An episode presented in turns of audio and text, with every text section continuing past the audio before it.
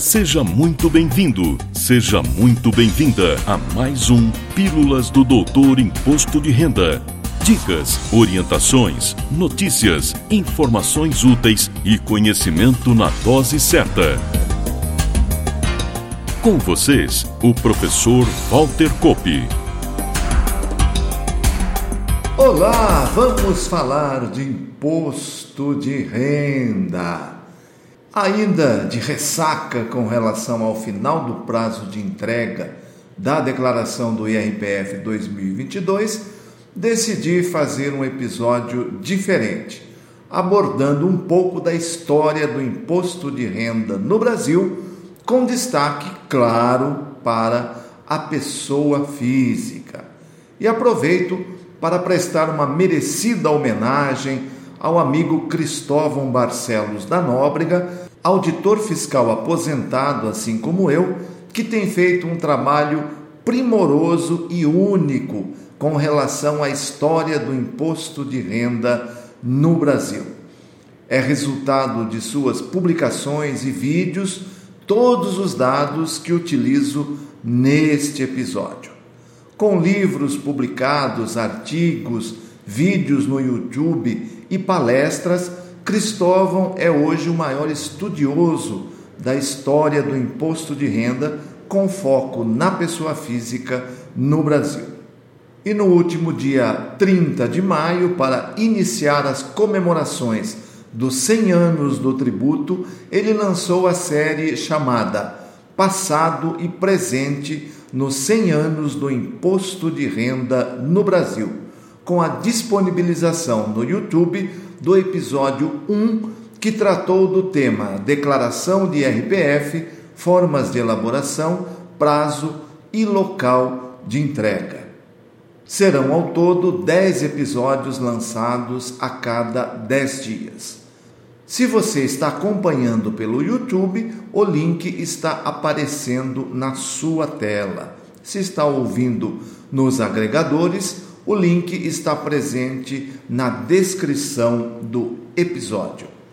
Conteúdo de altíssima qualidade, resultado de muitos anos de pesquisa e compilação de dados e documentos.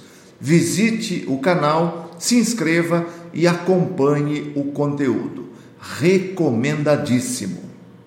E vamos abusar desse rico conteúdo disponibilizado pelo Cristóvão destacando alguns fatos desde 1922 até hoje. Começo com a criação do tributo, que se deu em 1922 pela Lei 4625 de 31 de dezembro daquele ano. Só que antes, mais precisamente em 1843, já existiu uma tributação sobre a renda no Brasil. Se assemelhava ao que hoje chamamos de tributação exclusiva na fonte, ou seja, não havia ajuste na declaração. Foi instituída pela Lei número 317 de 21 de outubro de 1843 e atingiu os contribuintes que recebiam seus rendimentos dos cofres públicos. Logo em 1924, dois anos após sua criação, o imposto de renda ganha o seu primeiro regulamento, que foi baixado através do decreto 16.581 de 4 de setembro de 1924. De lá até hoje foram 16 regulamentos. O último, datado de 22 de novembro de 2018, foi baixado pelo decreto 9580. O regulamento vigente possui 1050 artigos e, claro, refere-se à pessoa física e também ao imposto de renda da pessoa jurídica e substitui o anterior que vigeu de março de 99 até novembro de 2018. Quase 20 anos, portanto. O ano de 1924 também marca a entrega da primeira declaração do imposto de renda da pessoa física no Brasil. Como a interpretação das questões tributárias sempre gera discussões, o chamado contencioso, logo em 1925 foi criado o Conselho de Contribuintes do Imposto de Renda. Hoje, essas atribuições estão a cargo do CARF, o Conselho Administrativo de Recursos Fiscais, que engloba, além do imposto de renda, também os outros tributos. Como o nosso tempo aqui é restrito, e eu sei que você vai assistir aos episódios da série comemorativa, destaco pontos que julgo interessante e até curiosos sobre o nosso quase centenário imposto de renda da pessoa física. O primeiro destaque é que, apesar de toda a dificuldade apresentada na sua implantação no país, logo em 1943 o imposto de renda alcançou o primeiro lugar em arrecadação dentre os tributos de competência da União. Quem é jovem há mais tempo, assim como eu e o Cristóvão, vai se lembrar do formulário verde ou simplificado e do formulário azul ou completo. Os formulários e seus anexos reinaram absolutos até o ano de 1991, ano base 1990, quando foi lançado o primeiro aplicativo para elaboração da declaração no computador. E como estamos falando de história, a denominação ano base para o ano de referência do imposto de renda da pessoa física foi utilizada até o exercício de 1992. A partir de 1993 foi adotada a denominação ano calendário, que permanece até hoje.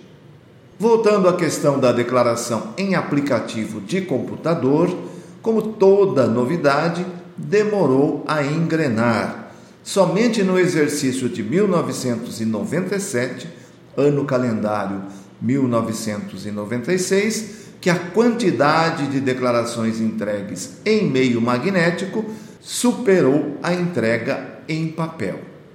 Já no ano de 2010, das mais de 25 milhões e 500 mil declarações entregues, somente 127 mil foram recepcionadas em papel por isso, no ano seguinte, 2011, deixou de existir a declaração em formulário, em papel. E antes de encerrar, gostaria de destacar alguns fatos curiosos do imposto de renda da pessoa física.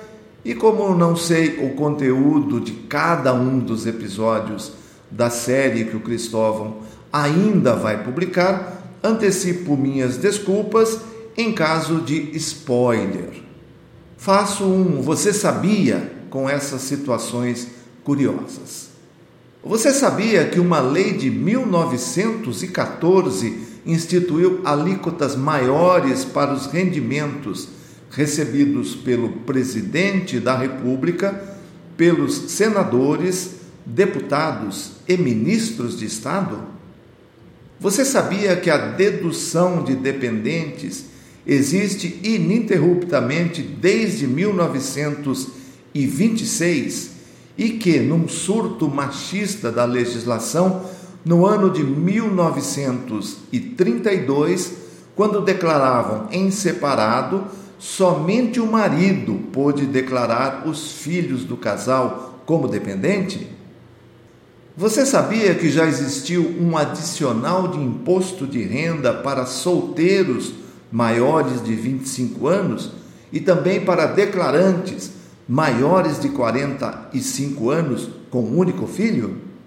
Você sabia que mulher não podia fiscalizar imposto de renda de acordo com um decreto de 1942 que criou cargos de contador para fiscalizar o tributo?